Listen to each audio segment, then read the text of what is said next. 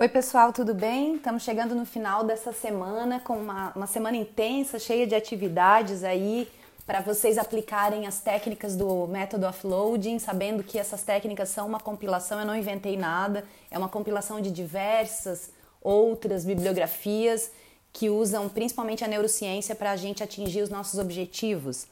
É, fazendo uma recapitulação, eu espero que todo mundo tenha conseguido já determinar qual vai ser o seu repositório de informações único, a nossa grande caixa de entrada, que é a central de suporte, que vai coletar todas essas informações para, dos nossos projetos, das nossas mudanças de hábitos, das nossas atividades do dia a dia também.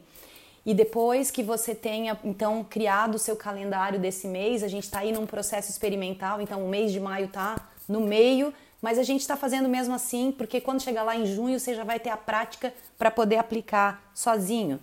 E depois aquele calendário de visão semanal, sendo que o objetivo desse calendário é você determinar qual, qual é a sua agenda fixa, quais são os seus compromissos fixos que tomam o seu tempo, que você, você precisa deixar bloqueado porque a gente não pode fazer nada novo e deixar para trás o que já existe. É um dos grandes, uma das grandes causas de fracasso é isso. A gente cria uma nova iniciativa, começa a executar, só que esquece do que a gente já estava fazendo e aí chega uma hora que alguém vem cobrar essa conta. Então a primeira coisa que a gente faz é bloquear o tempo e observar então nessa nossa visão semanal quais são as janelas de tempo disponíveis para que eu possa aí sim colocar coisas novas. Mas a gente não, a gente vai ter que selecionar o que, que a gente vai fazer, certo? Então eu preciso saber o que eu tenho para fazer. Por isso, nosso outro elemento na sequência é a lista mestra, que também vai ser uma lista única de tudo o que eu tenho para fazer, preciso fazer, já está em andamento, pode ser uma atividade pontual, pode ser um, um, um hábito que eu quero formar, um hábito que eu quero quebrar, pode ser até um filme que eu quero assistir, uma viagem que eu quero fazer, pode ser um sonho que eu tenho, pode ser qualquer coisa. Tudo que você quer, precisa ou já tem como, como compromisso ali, já tem uma pendência, vai para a lista mestra. E agora a gente começa a fazer o casamento da nossa agenda fixa com a lista mestra. Então, no nosso próximo passo, a gente vai começar a planejar o nosso dia seguinte. Então, eu vou consultar a minha agenda de amanhã, a minha agenda fixa, e vou ver: olha, amanhã eu tenho disponível uma janela de tempo aqui às 10 horas da manhã, das 10 às 11.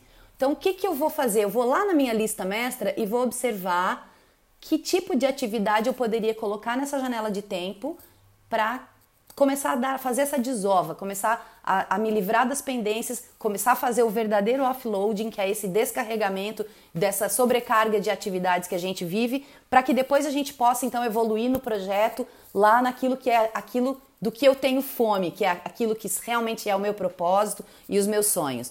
Então, eu vou começar a fazer esse casamento. E isso é um primeiro hábito que a gente vai formar. Esse primeiro hábito é o quê? É chegar de noite, você olha a sua agenda fixa do dia seguinte e seleciona só uma, só uma tarefinha da lista mestra para fazer na janela de tempo que você, você tiver disponível, certo?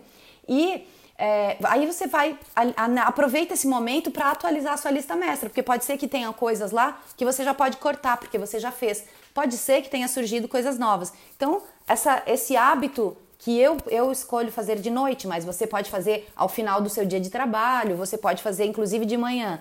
Mas eu, ah, existe né, muita pesquisa sobre o quanto você planejar o dia seguinte te ajuda a ter uma melhor noite de sono. E ali na frente, no projeto, a gente vai conversar sobre o quanto o sono é importante para o nosso cérebro, o quanto o sono faz a, nossa vida ser melhor no dia seguinte. E ele deveria ser uma das grandes prioridades que a gente tem. E a gente vive numa cultura de, meu Deus, eu tenho que aproveitar todo o tempo, eu tenho que ficar acordado o máximo de tempo, sabe? E, sem perceber que o que você está fazendo é deixando de viver quando você não dorme.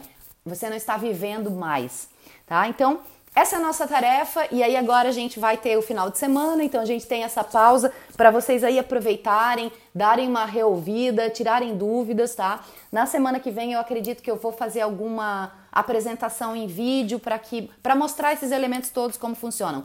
E a partir disso a gente vai começar a evoluir esse nosso hábito, trabalhando as tarefas de uma maneira inteligente. Nós vamos categorizar o que, que é cada tipo de tarefa, vamos é, observar níveis de energia, ou seja, olha, essa tarefa aqui não dá para eu fazer de noite, porque ela demanda muito esforço cerebral. Então a gente vai começar a evoluir. Essa primeira etapa, como eu falei para vocês, é uma etapa de organização. E a gente está chegando no final. Então agora a gente começa a praticar esse hábito, tá certo? Um abraço a todos, até segunda-feira!